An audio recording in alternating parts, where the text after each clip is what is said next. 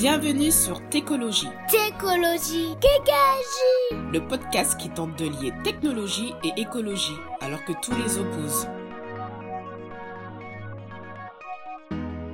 Hello and welcome to Technology in English. In this episode, we wanted to explore the concept of climate justice. For example, the fact that most environmental impacts come from rich countries and that poor countries will actually suffer most from it. But there is more to climate justice, and Aurélie and I welcome today Yang Hong and Richard Kim, who are working on a guide to understand climate justice. Hello, Yang. Hello, Richard. And hello, Aurélie. Hello, Yang. Hello, Richard. Thanks for having us. Thank you. Yang and Richard, first of all, thanks for being here. Uh, before you tell us more about climate justice, can you both uh, tell us about your background, how you, how you got to be where you are today? Um, hi, uh, thanks for having us here. Uh, really a pleasure and honor to be here. Um, my name is Richard Kim. Uh, I'm based in New York City. Uh, I'm a, uh, product manager, uh, but I have backgrounds also as a lawyer, as a ex front end developer, and also doing diversity, equity, inclusion work mostly within the nonprofit space. Um, and uh, what else to say about me? Um, I've been with Work on Climate for about, I think, eight months now. I'm one of the core team organizers of Work on Climate. And uh, through Work on Climate, uh, I started with Yang uh, this, uh, this project uh, in our climate justice learning group. Um, and I'll turn it over to Yang from here. Awesome. salut, everyone. it's really great to be here on the Technology podcast. Uh, my name is Yang. I'm calling from the unceded land um, of the indigenous Chochenyo speaking Ohlone people um, from the Muwekma Ohlone tribe. Um, and that's to a lot of other people known as East Bay, California, in the US. Um, a lot of my background has been, I think, similar to this audience in technology, data, machine learning. Um, I run an independent consultancy with a justice centered approach on social issues. Um, I've gotten to work on a lot of different things, and I'm definitely not a climate expert, um, so I'm also learning with you all. Um, I've gotten to work on the global refugee crisis, um, on better hearing aids, on data poverty, on tech equity. Um, and, you know, I think the special thing about climate justice is it really unites a lot of these different other um, social and environmental causes. I also really uh, love community building um, and have really enjoyed working with Richard on our introductory climate justice guide as part of the work on climate community. Cool. Thank you very much. So, uh, just uh, just before we start digging into um, uh, climate justice, can you um, can you tell us a bit about uh, work on climate, about the community, uh, what what is its goal, and uh, Who's it for? Yeah, I'll take that, I guess. Uh, so, the Work on Climate community is a new community that started. It's an online community. It's about 2,300 people now. We started in July of last year, so we're growing rapidly. The purpose of the community is to inspire people to uh, work on climate, and you could, uh, and that work on climate can take all kinds of different forms. It could be as a full time um, employee. It could be as uh, something that you do part time or a consulting basis. It could be a volunteer, or it could be uh, as an entrepreneur.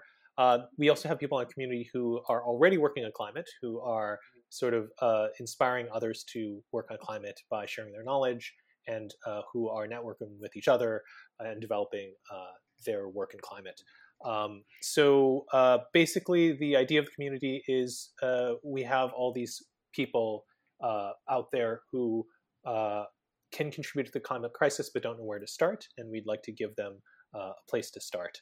Um, so the community is focused around action uh, and uh, particularly uh, action in community. The idea being that you know when we're by ourselves, kind of thinking about the climate crisis, we can kind of feel stuck or fall into despair and by doing things with others, we can feel supported and part of something and uh, travel farther. Um, and so, things that you can do within the work on climate community, you can uh, attend events, you can uh, join what are called learning groups, uh, which are what uh, the Climate Justice Learning Group was. Uh, so you can kind of band together with a bunch of people and uh, learn about a particular topic. Uh, we have expert office hours where you can book time with a climate expert and kind of like talk about what things you want to learn about or ideas that you have. Um, you can get job listings, and we also have um, resource guides, and all of that's in a online Slack community uh, and to join, you go to workonclimate.org. Yes, cool. I saw you. You have a, a starter packs as well, which I thought was a, a nice idea uh, to help people get started. Yeah, those starter packs are meant to be quick little introductions to different parts of the uh, very broad topic of climate change. And so uh, each starter pack is three or four resources that are meant to give you like a quick uh, introduction into a particular topic area, as opposed to like you know often people just kind of present you here's the IPCC report, just read it, and you're like where do I start? Uh, um, and so most most of the starter packs are meant to give you that uh, sort of quick uh, beginner accessible uh, intro to a particular topic area in climate. And again, you can uh, access those through the website as well. Cool. Um, and I also uh, so it's is it mainly a US based the community? Oh yes, uh, and I should also say it, it tends to be a tech focused community. Uh, the founders were both U.S. Uh, based and tech workers, and uh, and so you know Yang and I are both tech people as well. Um, so it is U.S. based, but uh, there's a significant number of people from Europe now. I think we're seeing between, uh, I want to say 15 to 25% of our new uh, uh, members are from Europe. And actually, there's an, a Europe channel that just started. Uh, and I think they have a, a networking event later this month. So hopefully, there will be more events for people from Europe and ideally from people all over the world eventually. Um, and yeah, so it, it, tends to be mostly U.S. and uh, tech focused, but uh, that both of those will hopefully expand. Okay, and you you also work with uh, uh, climate action tech, right? Sometimes, I mean. Yeah, climate action tech are yeah. There's sort of a there's a number of online Slack communities uh, uh, and online communities. Climate Action Tech, Terra Do, uh, My Climate Journey, Air AirMiners, and uh, we have sort of relationships with all those communities. Uh, Climate Action Tech is uh, one of those I think that we're we're fairly closely aligned with, and we, we chat with them a lot. Um, I'm actually doing an event with them next week. So cool. Well, thank you very much for uh, this introduction on uh, on the community. And now, well, let's uh, let's dive into climate justice. So you've um, both and others uh, in the community have just published the Climate Justice 101 guide. So, first of all, I mean, how would you define climate justice? So, climate justice is uh, sort of very tricky to define in general. Uh, it's used in a lot of different ways and a lot of different contexts. Um, for the guide, uh, the way that we boiled it down was that uh, climate justice starts with these two core principles of uh, number one, uh, the idea that climate change will have a disproportionate impact, um, and number two, that that uh, disproportionate impact is fundamentally unjust. So if you sort mm. of believe those two things, uh, all other climate justice principles flow from that. Um, and then within that, uh, climate justice advocates tend to uh, tend to view the particular injustice of climate of climate change uh, in in in at least two ways. Uh, number one, that those who will be most affected by climate change are often those who have contributed the least to actually creating um, carbon emissions.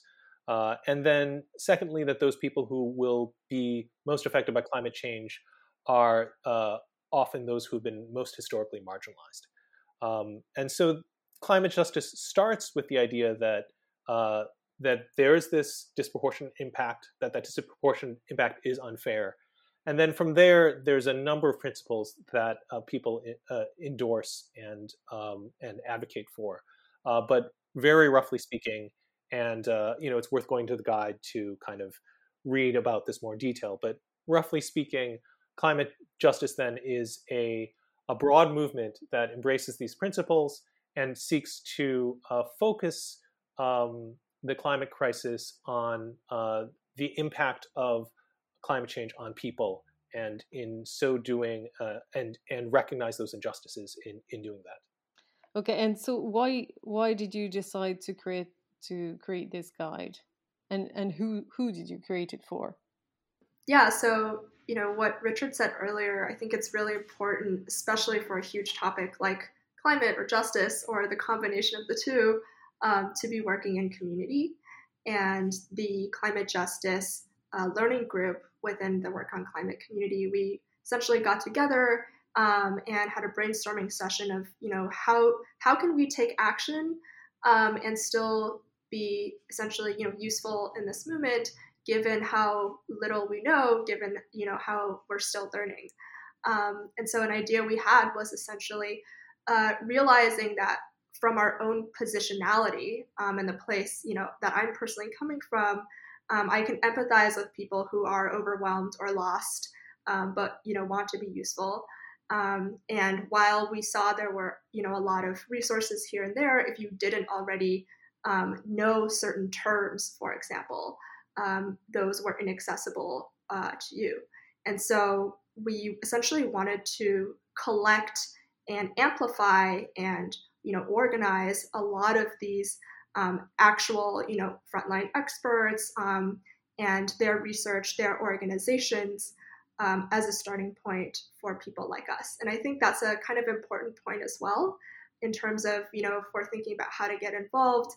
Um, to really think about our own positionality, like who are we, who are we, where are we coming from, um, you know, what can we sort of like empathize with? And what are we sort of distanced from um, and i think from that point you know we realized hey we are beginners uh, we can use this as an opportunity to amplify the experts um, as a way to you know learn while helping others learn uh, you you were talking earlier that uh, so the community is uh, is more technology focused, and also you you have a an IT technology background.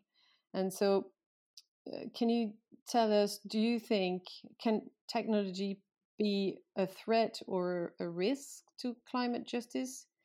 Can it um, perpetuate uh, uh, injustice? Yeah, I can absolutely start with that. And um, I'll say not only can it perpetuate injustice in climate work, it will by default perpetuate injustice. Um, and you know, I say that because a lot of what I'm seeing in the technology that's being applied, especially in the realm of uh, you know using data and algorithms, um, or you know using statistical research, which applies again a Western cultural framework of knowledge.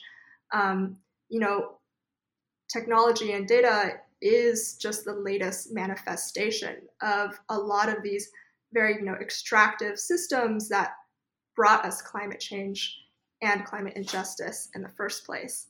Um, so you know if you if you look at for example um, this organization called Data Justice Lab, they actually list out a bunch of um, harms that happen by default due to using data. Um, and you know I think we especially fall prey to this in um, technocentric circles where it's very data driven um, but data itself is never neutral or objective because the systems and people that create it are not neutral and objective. Um, so it will always, you know, by default favor the dominant perspectives and the extractive systems that, you know, brought us a lot of these problems in the first place. So I think um, if we want to be technologists in climate change, uh, you know, we do have to take a more active role to understand um, the essentially you know social uh, fabric, the social injustice behind everything. Um, otherwise, you know, there there's a question posed by Linnet Taylor on, um, you know, if, if data is the new oil, what is our alternative energy plan? Um, and you know, I think that's something worth technologists thinking about, so that we don't make things worse. Um, and I think the last thing I'll mention here is uh, one of the many resources we link to in the guide um, was put together by uh, Indigenous communities, uh, mostly based in the US and Canada, um, and it's called False Solutions to Climate Change.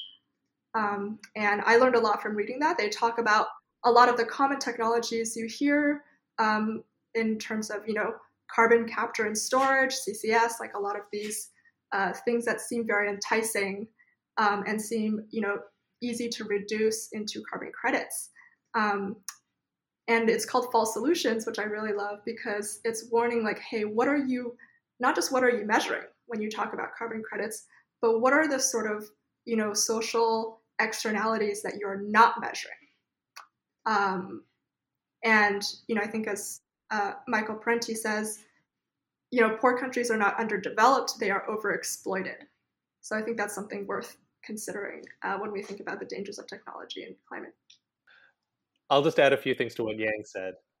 First of all, Yang, that was super answer, uh, just fantastic. Uh, so um, just adding to what Yang was saying, um, I, I, think within technology there are a few aspects of uh, tech culture, at least in my experience in the United States, uh, that are maybe particularly dangerous in terms of uh, perpetuating climate injustice.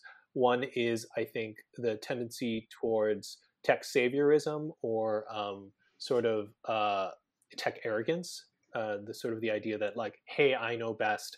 Uh, I know how to fix this. Let me come in with my new idea, and everything will be okay. Uh, very like top-down technocratic in a way that can very easily ignore the needs of, of uh, people who are most directly affected, particularly if that uh, technocratic person has a uh, positionality has a background that uh, doesn't predispose them to seeing those problems. If you come from a privileged background, you may not think about people who are uh, less privileged. Um, if you come from the US, you may not think about people in uh, developing nations who are most affected.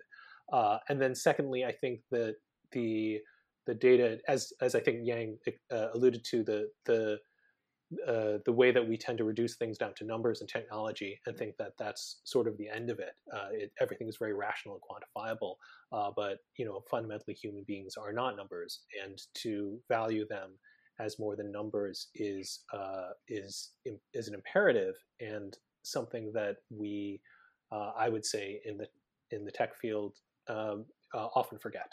Um, and so working against those cultural tendencies within, within technology is, is really important. So, what would you say? I mean, as workers in IT, so I'm a designer, for example, de- developers, project managers. What are the things that you that you would say we shouldn't do, or traps we should avoid, or things we should be doing to uh, integrate climate justice into our work? Yeah, um, so we definitely thought about this in respect to the introduction guide because we didn't want it to just be here's a bunch of, you know, things we know about climate justice. You read it and you move on. We wanted it to be in the spirit of something that you can apply in your own work, whatever that is. Um, so we were inspired by this framework of analyzing power um, that was put together from a lot of labor and worker movements for a just transition, um, which I think Richard will talk about at some point. And you know, this idea is that there is always power um, at play in whatever you know environment and workplace we're in, and it's important to see recognize that power and to understand how it's unjust. So in this framework, um, you know, it talks about three different kinds of power um, distributive uh, power, uh, recognition power, um, and procedural power. And, uh, you know, that's not the only way to understand these things, but I think it helps to start with asking questions like, you know, who is bearing most of the burden and who is getting most of the benefit. Um, so, you know, I think when we think about, for example, global climate justice, um, or we think about you know quote unquote international development um, again you know i think there's a there's an interesting article that came out in the guardian recently um, where even the way that we understand and think about quote unquote global aid and whose responsibility it is to whom, um, that there's really this aid in reverse, where the reason you know we have quote unquote developed countries like the U.S., like France, um, like the UK, is through you know extractive um, empire building on a lot of the global South. Uh, so you know, for a global North country to say everyone should do the things that we're doing, uh, it completely ignores you know centuries of history that are ongoing today. Um, and I think the the other thing in terms of starting, you know, you mentioned you're a designer, Aurélie, and uh, I I'm very personally inspired by the Design Justice Network. Um, so they actually have a set of ten principles uh, for any kind of design work, um, and you know these principles again I think can be applied specifically to our workplaces, um, where you know are we essentially humanizing rehumanizing ourselves or are we dehumanizing someone in the process? Um, you know, are we designing from the margins or are we designing for the dominant case? Um, you know, is our process accountable, accessible, and collaborative? Uh, or is it, you know, something that is in a black box? Um, so I think there's a lot of you know principles out there also you know they were inspired by the disability justice movement um, and i think there's something beautiful about, about a lot of these different movements coming together um, and realizing that they are all part of climate justice. Uh, and i think there's a lot you know to be learned from there. Uh, did you on, want to add something to this richard? Um I mean, again, Yang just gave such a beautiful answer. um, um, I suppose what I'll add is um, there's a one of the resources that we mentioned in the guide, uh, and I'm blanking on which one it is right now. Uh, I'll have to look it up. Um, one of the resources we mentioned in the guide talks about finding your front line. Uh, so uh, finding where you're personally uh, going to sort of be most impactful or where where what is what is sort of the climate justice issue that is presenting itself to you and where you are and so that could be at your workplace that could be in your community uh, that could be online in different ways but uh, you know it's the the movement is big and encompasses a lot of different areas of our society and world, uh, like the climate crisis itself. And uh, there's a lot of work to be done. So it's sort of, uh, I think, about starting with where where you are and seeing what's in front of you and uh, taking it from there. Oh, if we wanted to point people to the actual one of the actual resources where you can think about, you know, what your role looks like, um, Deepa Iyer from the Building Movement Project uh, created the social change ecosystem map. And you know it talks about different roles that uh, you may or may not be more inclined to like maybe you're more inclined to storytelling you're more inclined to healing um, or caregiving or maybe you're more inclined as a disruptor as a builder um, as an experimenter and so these are all different roles i think people can think about in terms of you know their own contexts and spheres of influence that resource, by the way, is Organizing Cools the Planet. It's a pamphlet that's written by Hillary Moore and Joshua Kahn Russell. Okay, so oh, we'll put the link in the podcast uh, description. So that's great.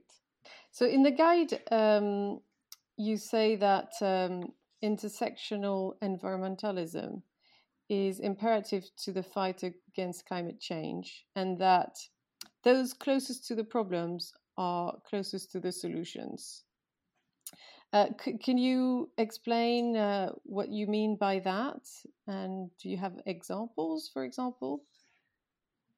Uh, I guess I'm happy to start, and you know Richard can add on. Um, so, I really, really want to credit the term intersectional environmentalism itself to Leah Thomas, um, who uh, is also goes by Green Girl Leah online.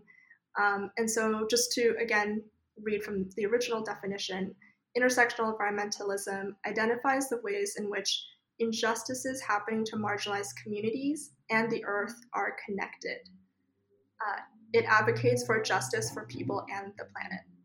Um, and, you know, I think, again, coming from my own uh, perspective as, you know, data scientist in tech, um, and for any data scientists out there, uh, I'll just mention that when we look at intersectional studies on gender and climate, for example, what we see is that 80% of all people displaced by climate change are women and non-binary people.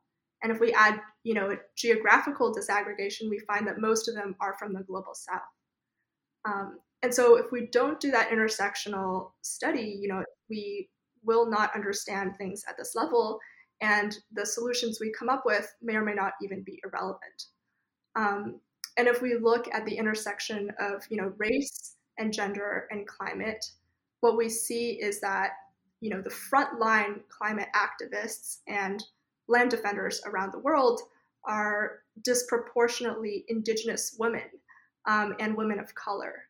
Uh, and you know, I think one of the most violent examples of the kinds of assault that they face is the example of um, Berta Cáceres, who was essentially, you know, murdered by state-sponsored violence in her uh, you know defense of her land. Um, and oftentimes, you know, they're they are literally the only people standing between a giant, big oil fossil fuel industry um, and you know billions of dollars in in pollution. Um, and so, you know, I think it's really important. Um, again, just speaking to anyone else who's you know data scientists like me, that we do disaggregate our data by gender, by race, by geography, um, by these other factors, so that we understand and reveal these patterns of harm, um, and you know we can better address that.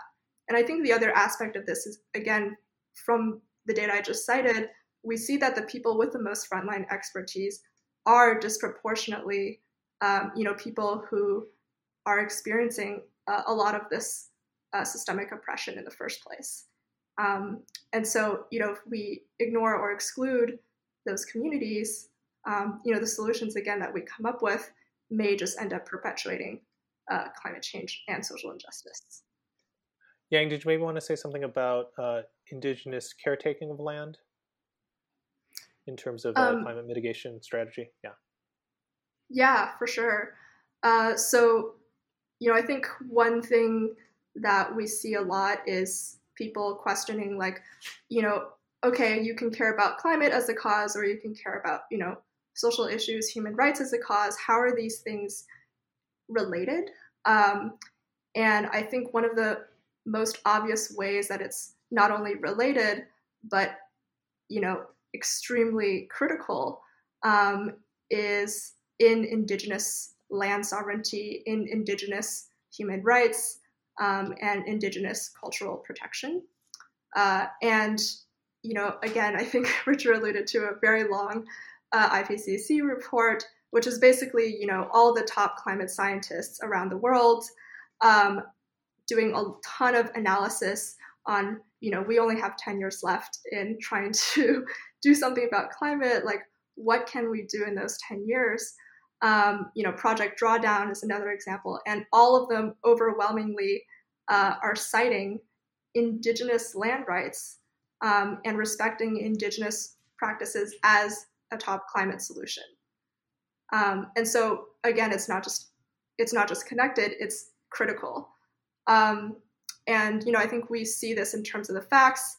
Uh, there's estimates it could reduce, you know, for the for the tech um, numbers uh, that people like, it could reduce CO2 by an estimated 10 gigatons by 2050 at you know negligible cost. Um, and at the same time, you know, we have to reckon with like 90% of all indigenous land is not legally recognized or protected. Um, you know, indigenous women, girls, um, two spirit trans folks are facing, you know, sort of the ongoing uh, genocide of their culture and their people um, while defending the planet. And you know, just uh, very close to us in Canada, for example, um, there is this notorious place called the Chemical Valley, and uh, the indigenous people there, the Amjim uh, Noong people, have fought uh, cancerous pollution longer than any other place on Earth. Um, and by doing so, they are, you know, protecting essentially uh, all Canadians and the ecology of Canada around them. So I think, you know, those are sort of again really powerful examples of, you know, by caring about Indigenous land rights and land sovereignty, um, it is a huge critical piece of, uh, you know, climate mitigation. And at the same time, um, I think there's something huge to be said here about how they should be inherently valued, um, not just for you know the critical role that their knowledge and their practices have in protecting the planet, but just as individuals. Um, it's more that if we don't do so, if we don't protect and defend these rights, uh, we are essentially not protecting and defending the planet either.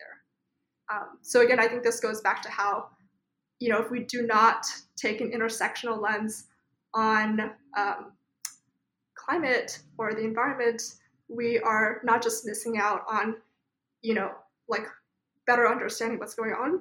We're actually missing out on really uh, violent human rights violations, and we're missing out on like very critical solutions to uh, you know climate change. Sorry, I'm getting I'm getting kind of emotional about this. yeah. No, that's fine. So yeah, yeah. What what I wanted to uh, ask you as well, because uh, so in the in the guide, you point out that um, the current environmental movement, so decision makers and voices in power, are disproportionately white and cisgender. So, and and uh, it really, when I read the guide, uh, I mean, of course, I knew it. You know, you you know it, but then it kind of acted as a magnifying glass for me, and then, and then every time I look around, I'm like, oh yeah, gosh, yeah, that's that's so true. So, and how how how do we change that? Uh, I can't claim to know personally how to change those things. Uh, there's certainly uh, deep structural issues that uh, cause that, um, and I'm sure there are people who are better qualified than I am to to analyze and deal with those issues. But uh, I guess I would return to uh, some of the power dynamic analysis that we have uh, in the guide. Uh, so, for instance, um, uh, procedural and distributive justice uh, ish, uh, lenses. So, distributive justice asks who lens asks who is being harmed or hurt by a particular policy or a particular initiative, uh, and a procedural justice lens asks how are decisions being made, who is in the room, um, and that goes to issues of representation as well. And so, I, I think that you know when when organizations uh, start uh, developing a certain way and they aren't asking those questions, uh, then that's how they become uh, monolithic. That's how they become who they are. And uh, it's understandable in a lot of ways. Uh, you know, when you start an organization, you want to have like-minded people. You want to have people you work well with, um, and there's a very natural uh, tendency then to surround yourself with people who are most like you. Um, and I think the challenge is really to keep on asking yourselves, um, you know, who is in the room and who's not in the room. Um, and you know that's something I need to remind myself uh, to ask. And you know, and, and definitely uh, every organization I work in is is not as diverse as it could or should be. Um, and uh, the, the and at least the first step is being aware of that. Yeah, I'm just nodding to everything Richard's saying. Um, I think just to add to that too, because you know, Aurélie, this is such a huge question, right? Um, just like I think three things I wanted to bring up. Uh, one is that you know we like based on our own positionality, we're probably going to cause harm to someone at some point. Um, and I think it's less about how do we you know try to be perfect or you know how do we how are we so scared that we can't do anything um, and instead you know treat a kind of like accountability treat this kind of uh, long-term work as a practice um, and you know just how you would practice anything, whether it's you know exercising or um, you know your your craft or whatever it is. Uh, treating as, as a practice as like a lifelong apprentice i think really helps because um, it removes that like fear of you know messing up causing harm um, and it moves you closer to accountability. And i think in terms of things like accountability um, and it's there's this really great um, resource from mia mingus uh, from transformative justice um, circles and uh, she talks about essentially forming a pod with you know people that you trust people you are in deep relationship with who care about you enough um, and care about the same things you care about enough to um, help each other practice that accountability. And I think that's really powerful. It's not just something you do by yourself or you do with strangers, but you know that you, again you do in community. Um, and so I think yeah, the first thing I think about is just what does it look like as a lifelong practice, um, as opposed to something you just do tomorrow and then you move on. Mm. Um, and you know, I think I'm thinking of the words of a civil rights elder who talks about you know how because it is a lifelong practice, we're not going to you know dismantle racial capitalism tomorrow. Um, that you know it's important to think about our exhaustion and our rest, um, and you know to think about the fact that uh, I, again I really love this organization called Bad Activist Collective, um, and you know again inspired by Roxane Gay, uh, bad feminist, but really the fact that like you know we're here to try like just just because these you know systems seem overwhelming doesn't mean you shouldn't be trying. Um, and I think the the the last part of this again uh, goes back to our whole theme around community. Um, I'm very inspired by uh, the you know abolitionist activist uh, Mariame Kaba, who says uh, you know, quoting her own father, everything worthwhile is done with other people. Um, and so, you know, I think from that perspective, uh, let's say you are in tech, um, you're probably not the only one seeing the issues. You know, you can talk to your coworkers, you can, um, you know, form unions, you can organize with your friends together, um, you can, you know, join the work on climate community with others, and I think that helps a lot. Mm. Um, and uh, do you have um, uh, examples of successful projects that have integrated climate justice, like consciously and actively? yeah, I think one of the most uh, interesting climate justice uh, technology organizations I know is, is BlocPower uh, here in Brooklyn, New York. Uh, so I'm going to leave out I'm probably going to forget some of the aspects of what they do because the the whole strategy is so comprehensive. So by all means, go and look them up afterwards uh, to read about it.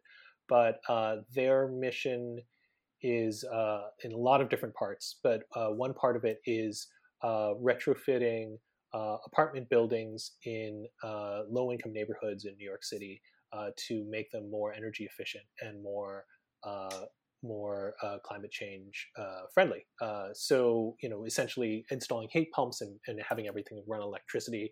Um, and it does like 15 different things at once. Uh, it uh, it uh, it creates better environmental conditions for the people who live in those buildings, less pollution. it creates actually better actual heating and, and, cooling conditions because it's newer technology.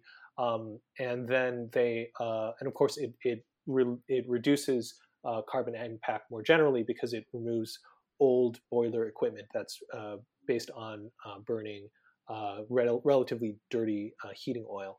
Um, and then, in addition to that, they make it a priority to hire and train people to do this work who are based in that community, who maybe are lower income uh, or, and who tend to be from uh, underrepresented communities like uh, Black and Brown communities.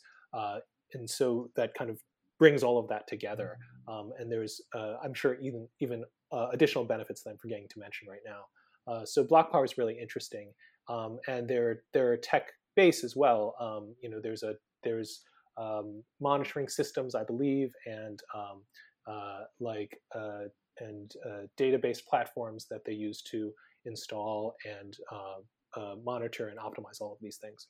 Uh, so yeah, the, they're a great organization. Um, Alyssa, Alyssa Dixon, who's uh, one of our uh, guide contributors, is a product manager there.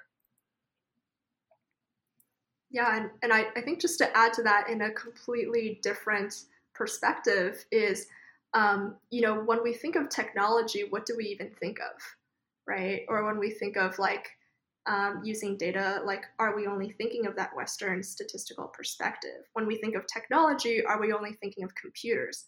Um, and I think, you know, I would like to sort of challenge these default ideas in our head of like what technology even is. Um, and so, you know, there's this term called traditional ecological knowledge, um, which is, uh, you know, a kind of indigenous technology and worldview and practice um, that, uh, again, has been proven to be critical um, as, you know, scientists around the world have realized to, um, you know, climate adaptation, to local resilience, um, and, you know, when we think of technical innovations, these are extremely innovative practices you know, again, living in California, fire management and forest stewardship are huge issues. Um, and a lot of the local fire departments here are realizing that the best way to mitigate these um, huge fires that are getting worse every year is to partner and learn from uh, indigenous communities. Um, and that what's even more effective than that is to simply protect them and give them their land back. Um, and a, another sort of example outside of the US I'll cite is in Aotearoa, uh, otherwise known as New Zealand, um, which is the you know land of a lot of uh, the Maori people. And there's this practice called Matauranga, um, which refers to all Maori knowledge. Um, and I think it's important here to think of it as it's a knowledge system that includes science. It's just not Western science the way that we're used to, um, despite it being a much uh, older, longer practice than Western science. Um, and, uh, you know, Dr. Uh, Angus uh, Hikairo Macfarlane um, and Sanjali Macfarlane, who are Maori uh, scholars, um, have essentially proposed this term called uh, He Awa uh, which is braided rivers. And it's this very innovative uh, framework that blends indigenous and Western streams of knowledge and science practice. Um, and it's currently, you know, being shown today to be already useful in geomorphology studies.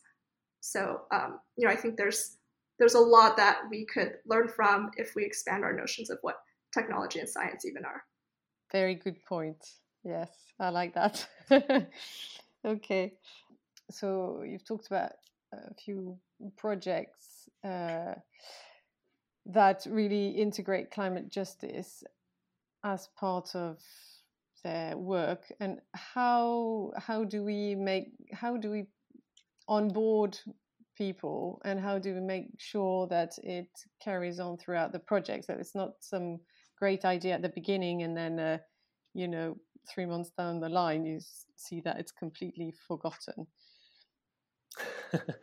Um, again i don't uh, on one level i don't know. Like uh, that's a challenge for any organization, um, for any um, for any system, for anything, any project. You know, how do you stay true to what you you want? Uh, how how do you ensure that that things uh, don't drift? Um, and uh, the I so I I can't claim to really know the answer. Uh, uh, and again, there's probably people who've who've thought about this more than I have. Um, but it seems to me that values are really important. Uh, it's important to found an organization uh, on the values that you think are most important, and, and those values are going to be ones that, that predominate uh, as as the organization goes forward. Um, and uh, so, like instilling those values, I think is is the best uh, answer that I can give. Um, I'm curious to what Yang would say. Yeah, um, I really appreciate the question, Aurélie, especially because you know, it's acknowledging like, hey, we do live in a society uh, where there is dominance, there is oppression, there is huge imbalance in power. Um, so how do you know these concepts, these principles, not get co-opted or commodified in practice, right? Um, and I think we see that a lot. There's a lot of you know, I think within the US, the FBI, for example, runs very strategic counterinsurgency strategies to make sure that, you know, they are dismantling movements as they're being built. Um, and I think that's, uh, you know, again, that's something that's really difficult. Um, and, you know, one thing I'll go back to is, again, this notion of who has power, right?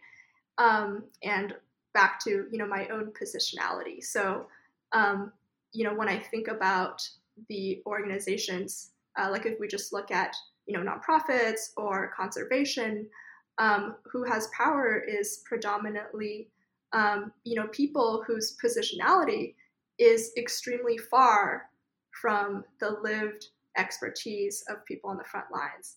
Um, so I think one thing that you know I might personally do is look for organizations that are led um, by these people on the front lines from their lived expertise um, with community. Um, you know, and if I were a donor, I would again look to see not just what is this organization doing, but who holds power within this organization, and you know how much of an expertise do they have from their lived experience to really understand, um, you know, the, the disproportionate harms. Um, so I think that's sort of one thing is like, what is the positionality of the people in power and how close is that to a lived expertise? Um, and I think another uh, aspect of that is like, um, you know, I think from our own spheres of influence, there's, I think, a there's a lot that can be done. Um, but again, it's a very, like, I think we don't really talk about strategy enough. Um, it's not enough to just have an intent of like, oh, I want to do something good, um, or I want to change, you know, the organization I'm in. I think it does matter to think about that strategy um, of, you know, if you're going to push, like, what will that um, take? How long are you willing to be committed to that? Um, how informed are you uh, by you know people whose positionality you don't have, um, so that you are you know not accidentally causing more harm in trying to do that. Um, and yeah, I think these are all really uh, really tough, but at the same time, um, I think it's very life changing. Uh, and you know, I, I, think I've definitely experienced a lot of life changing um, personally when trying to do this work. Yeah, then my another question I wanted to ask is about. Um, so you you talked about it a bit at the beginning about data, justice, and equity, and I found this. Um, you have an example in in the guide that I found interesting uh, because you say that data reporting uh, often overlooks intersectional experiences, and you give the example of France uh, and you say that it's illegal in France to collect data on ethnic, racial, or religious origin. So, what issues does that raise? What What is the problem with that? Can you summarize that? Yeah, absolutely. Um, and and it's and I just want to say, you know, France is not alone in this. Um, this also includes, uh, you know, various aspects. Germany, um, the UK, and you know, even if you do collect racial data, like in the U.S. in the U.S. Census, um, the way that it is done is a very clear history lesson of, uh, you know, systems of white supremacy and uh, imperialism and settler colonialism. Um, so I think it's you know collecting it is sort of a very basic first step, but it, it alone will not actually solve anything.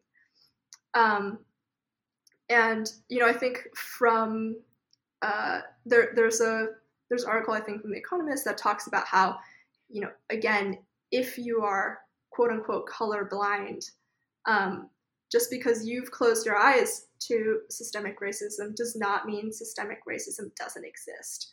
Um, and in fact, because you have no ability to disaggregate that data by race, you have no ability to understand the ways in which you know systemic racism um, may be affecting uh, your communities.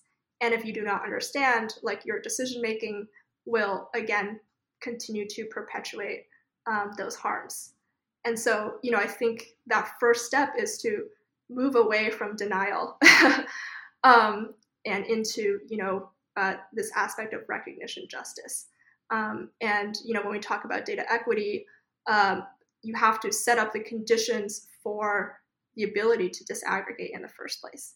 Um, that being said, you know we we often know that like race is not a biological science by any means. That's actually pseudoscience.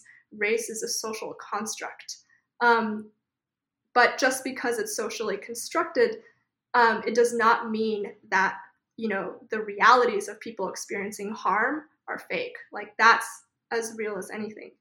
Um, and so I think that needs to be acknowledged. Like yes, uh, you know, there's a lot of arguments of well, you know, race isn't real anyways. Why should we collect it? But if you don't, you're you're going to be um, you know invisibilizing people's experiences uh, and all of your policy decisions are just going to be uh, less just policy decisions um, in the first place uh, and i think the counterexample i'll give is again in the us uh, with the us census uh, if you look at how race changes on the survey form every 10 years um, what you'll find is you know who they allow to say is white changes.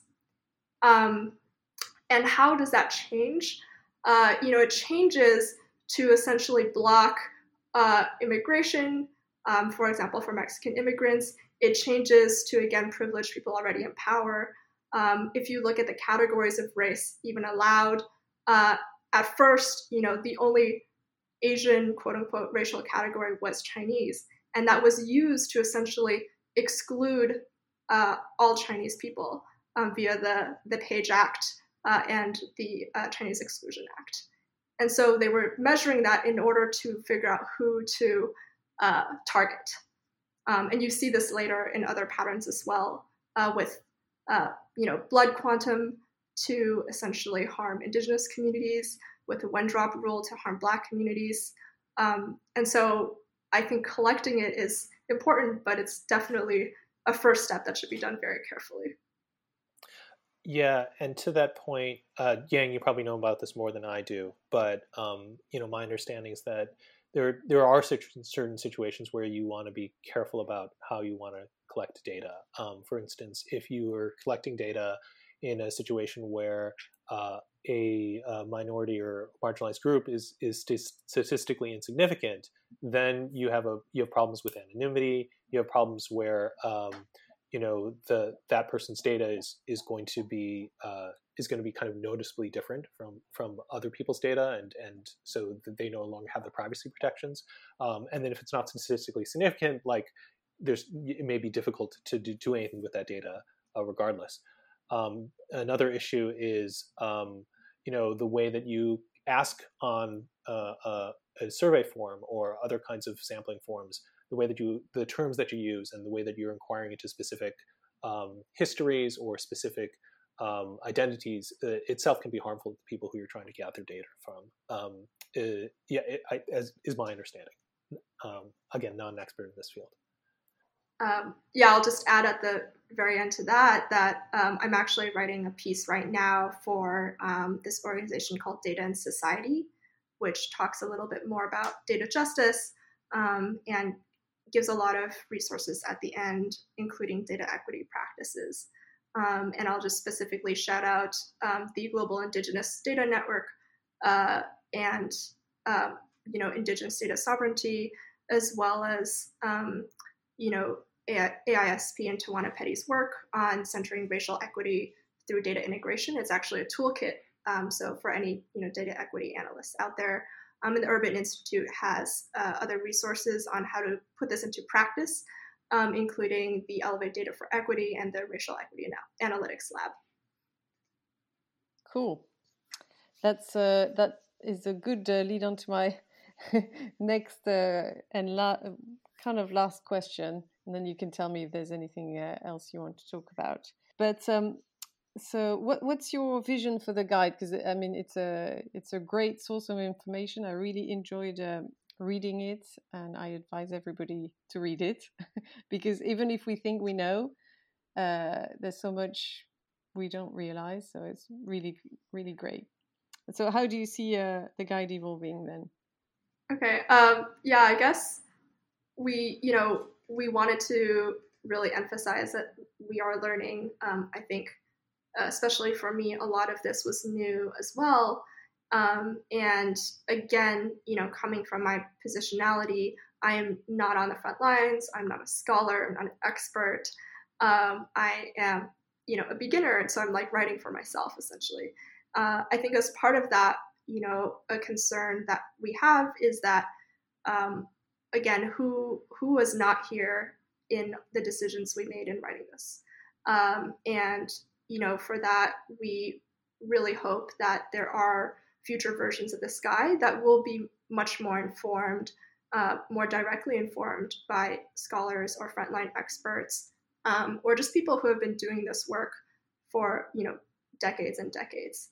Um, and you know, I think that's something that is missing right now uh, in terms of how the guide came together. Um, and so, you know, I think to me that's probably the biggest thing is I would love to see um, it being informed by more uh, people who have that lived expertise.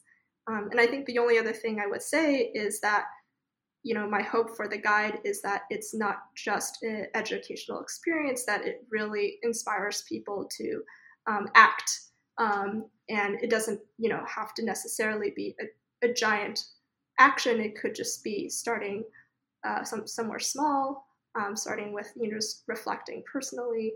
Um, but I think those are my two things: uh, the you know informed by lived expertise, and um, you know inspiring people to act.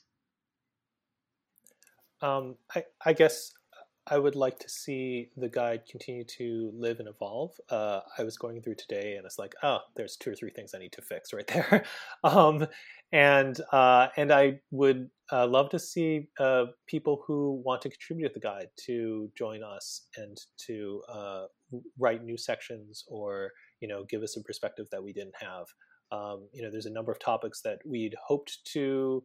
We're kind of like um, yeah, we were thinking about getting into this uh, first version that we didn't get in, and uh, it would be fun to explore further. Uh, food sovereignty is one of the big ones, I think.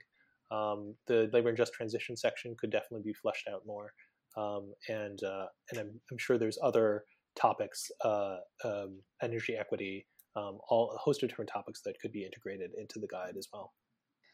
And so, what um, for each of you, what books or readings or authors other than the guide itself, would you would you uh, advise to people to read? Um, Yang is going to have a much better list than me. I know. um, so uh, I I I can't say that I've done a lot of reading outside of what is in the guide. Uh, so like most much of the resources I've uh, I've uh, I've been paying attention to or referenced in the guide uh, but just in terms of like organizations that I'm aware of and that I follow and, and people who I follow, um, uh, Greenwave is a great organization that does regenerative ocean farming in uh, in New England and across the world uh, with kelp, um, and they uh, they uh, have a focus on helping fishing communities that are being hurt by climate change as well as indigenous communities. Bren Smith is the uh, founder and executive director there. Uh, he has a book which I haven't read yet, but everyone says is great. Um, uh, um, uh, uh, Dr. Ayana Elizabeth Johnson is, uh, I think, someone that Yang follows a lot. she has a great podcast, How to Save the Planet, which I'm sure many of your listeners know about. Um, uh, I mentioned BlocPower, um, and I had one more. Oh, We Act, of course, is uh, my hometown organization um, uh, We Act for Environmental Justice, based here in uh, New York City. And Peggy Shepard, their director, uh, is uh, sort of a, an icon in the environmental justice movement. Yeah, and I, and I guess, you know, I'll just say again, when we're thinking about climate justice, uh, again, I see this as a very expansive practice. And so um, it doesn't necessarily have to even be something that has the explicit words you know climate in it it doesn't have to be something that's just about the technology it's also just about us and our worldview and what we currently understand or have been historically taught um, in school and you know when i think about that i think about how everything that i thought was true growing up a lot of it uh, I never interrogated. And I found out later, oh, not only was that not true, um, but it was, uh, you know, a narrative that was fed to me with very harmful incentives behind it. Um, and so, again, when I think about this as like a more lifelong practice, um, one just small thing I really like is the anti racism daily uh, newsletter. So you can just sign up for that. You get one email every day. Um, and each time it's just a very short article talking about one aspect of, um, again, just one system of oppression. Um, but I think through that, you know, I- have learned a lot just slowly um, unlearning, relearning uh, what I was taught. Um, and there's uh, an actual, you know, workshop um, hosted by Everyday Feminism called Practical Decolonization um, How to Live It Daily. Um, and again, I think that goes back to this idea of this being, uh, you know, we are apprentices to this lifelong work. Um, it did not start with us, and it will not end with us. But these are sort of, you know, tools that we can take along the way. Um, and, and again, I think something I'll mention is that I don't see as much of uh, is the cross cultural or cross movement solidarity, which is really hard and complex, right? Like, even within the United States, again, from my own positionality with the term Asian American, it was invented as a political activist term um, as part of the Third World Liberation Movement. And um, that, you know, that was like a moment of cross cultural solidarity, but it also um, does, you know, get reduced um, and simplified and you know erases the 50 countries 2000 languages under that umbrella.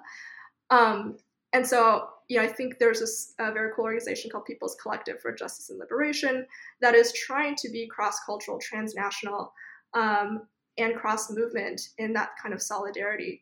Um, and i think that's a very uh, uh, you know special and important area that we can all practice towards Cool. Well, thank you very much. I will count on you to send me the links, to send us the links to all the resources so that we can put them um, in the podcast description. But um, seriously, I want to thank you so much, and Sébastien as well, who just uh, sent me a text, who said it was super interesting, and I think um, we'll have to we'll have to do another one uh, sometime on uh, just on transition and and other other topic related topics because it was really interesting. So thank you both very much.